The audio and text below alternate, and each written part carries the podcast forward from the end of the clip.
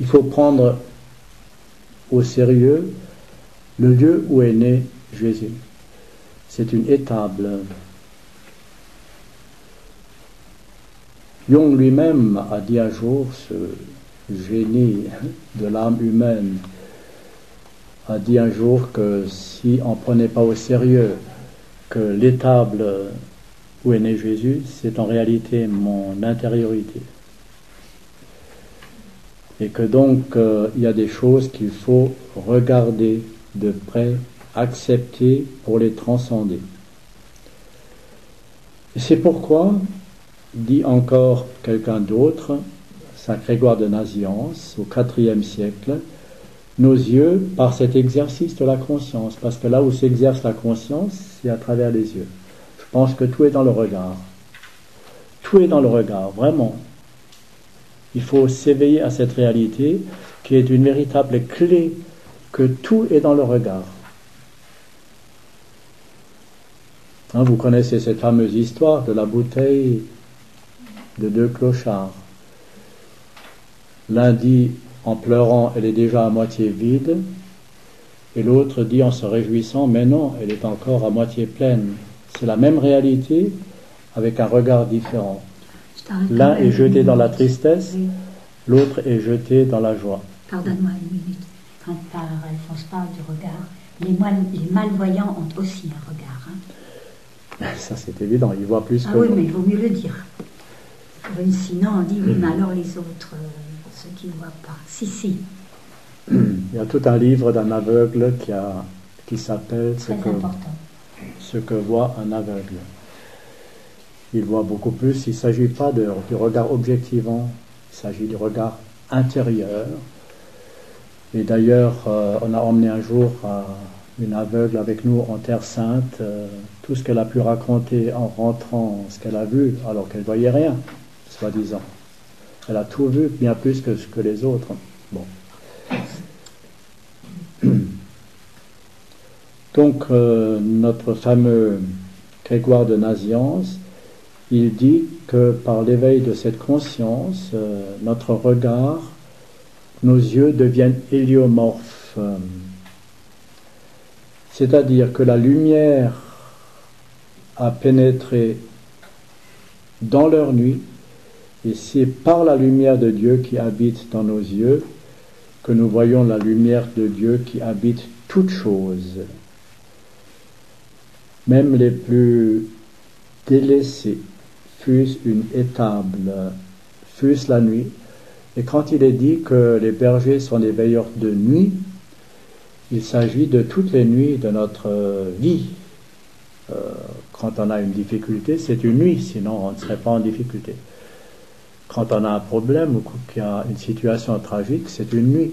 Il y a toutes les nuits et toutes les ténèbres. Et c'est comme ça que commence l'évangile de Saint Jean, qu'on lira ce soir. Euh, la lumière est descendue dans les ténèbres. Et les siens l'ont pas reçu, c'est-à-dire que les siens ne sont pas éveillés. Sinon, ils percevraient que dans la nuit, dans toutes nos nuits, dans toutes nos ténèbres, quels que soient les problèmes, il y a la réponse. La lumière, c'est la réponse. C'est pas un truc, c'est la réponse qui nous libère, qui est un sauveur. Un sauveur vous est né. Vous, il n'est pas né comme ça pour 6 milliards d'hommes, pour toi. Parce que l'amour est toujours personnel. Il ne peut pas naître pour 6 milliards d'hommes. Parce que la loi de l'amour est d'être personnel. Il naît pour toi. Il meurt pour toi. Ces yeux-là s'émerveillent de tout, comme les bergers s'émerveillent devant la crèche. Et là, je crois que se trouve la suprême révélation de cette nuit sainte comme étant l'essentiel du chemin. Car pour être heureux, nous n'aurions qu'une seule chose à apprendre, une seule chose à apprendre, l'émerveillement. Et tout est lié. Quand on s'émerveille, on s'éveille à cette conscience et quand on s'éveille à cette conscience, on ne peut pas ne pas être dans l'émerveillement de ce qu'on vit. Et l'émerveillement, c'est pas de temps à autre comme nous le pratiquons, on laisse ça comme ça, mais à chaque instant.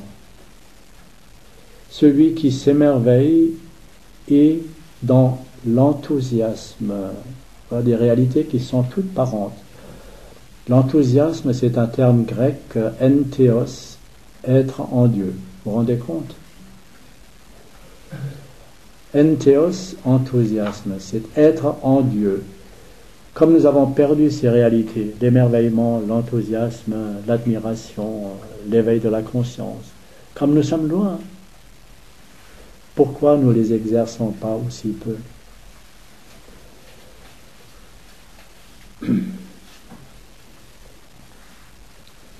Pour cet homme qui s'exerce à l'enthousiasme, chaque instant s'ouvre sur l'abîme d'une grotte habitée. Son attitude est toujours celle du recueillement, de l'adoration.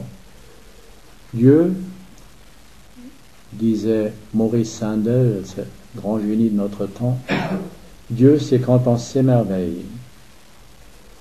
Mais j'ai parlé de l'instant et je me souviens que Arnaud Desjardins, quand il était ici, a dit Dieu, c'est l'instant présent. L'instant présent, c'est Dieu. Et ça ne peut pas être autrement. Regardez, le temps, il est chuté, comme je l'ai dit. Cette horizontalité existentielle est mortifère, où à chaque instant, je suis emmené vers un peu moins de vie. Chaque instant m'emporte un peu vers moins de vie, puisque le temps, c'est ce qui m'enlève la vie. Tant qu'il est mortifère, il est dans l'état de chute, et il est mon premier ennemi. C'est pour ça que les pères appellent le temps le grand dévoreur des peuples. Il dévore ma vie. Chaque instant qui passe, ma vie s'en va. Je meurs. Et voilà que dans cette horizontalité mortifère, l'éternel, qui est la verticale, descend dedans. Et l'instant présent maintenant, c'est le point de croisement de l'éternité et du temps. Et si je suis vraiment dans ce point de croisement de l'éternité et du temps, je ne peux pas être ailleurs qu'en Christ, puisqu'il est l'éternel dans le temps. Il est homme et Dieu, ce sont ces deux natures. Et celle, je vais terminer, celle qui a ouvert la première ce chemin de réalisation, c'est Marie. Marie, elle est la quintessence de notre chemin de retournement. Et c'est pourquoi les textes euh, de la Nativité disent à deux reprises, en particulier à Joseph, qui est l'homme le plus discret qui ait jamais existé, prends Marie avec toi. Je crois que là, c'est un texte qu'on lit peut-être trop facilement, mais il contient la clé du chemin. Prendre Marie avec soi. Quand on prend Marie avec soi, on apprend d'une part la joie. Comme disait Séraphin de Sarov, elle est la cause de toutes les joies. On ne peut pas être habité enceinte de l'éternel sans être dans cette vibration extraordinaire d'une joie éternelle, comme disent nos pères. Et d'où vient cette joie? Comment est-elle possible? D'une part par l'abandon total entre les mains de celui qu'elle tient dans son ventre, et d'autre part par la confiance jusqu'à l'absurde. Quand Marie exprime cette joie, mon âme magnifie le Seigneur et mon esprit est ravi de joie en Dieu mon Sauveur, il ne faut pas oublier qu'elle est dans une situation absolument tragique. Je ne sais pas si vous vous rendez compte. Marie euh, est en voie de pouvoir être lapidée par Joseph. Il suffit d'appliquer la loi. Elle est enceinte, on ne sait de qui, donc la loi demande qu'elle soit lapidée. Et Joseph outrepasse, mais Marie, en attendant, est dans cette situation-là, et dans ce tragique de l'existence. Elle exulte de joie. Parce que son abandon entre les mains de Dieu est total, sa confiance absolue, c'est donc lui, le Seigneur, qui va conduire toute chose à son achèvement. Pour prendre ce chemin, je m'arrête, pour prendre ce chemin, il faut devenir comme Marie, qui est le disciple par excellence. Et le disciple par excellence, qui est Marie, est à la fois vierge et mère. Et tous les disciples de toutes les traditions ont ces deux caractéristiques, même si on parle avec un autre vocabulaire. Mais la virginisation, c'est l'écoute parfaite de Marie. Elle est la fleur du peuple hébreu qui a porté ce schéma Israël à son accomplissement. Tout son être est une grande oreille, une réceptivité totale, une focalisation de tout son être. Elle sort de la dispersion des énergies vers l'extérieur et tout est focalisé en elle, orienté vers un seul point qui est le Christ. Et c'est pour ça qu'elle elle le conçoit dans son sein et donc elle devient mère. C'est la deuxième caractéristique. Tous ceux qui sont focalisés en Christ deviennent mères du Christ, porteurs du Christ. Et donc c'est témoin.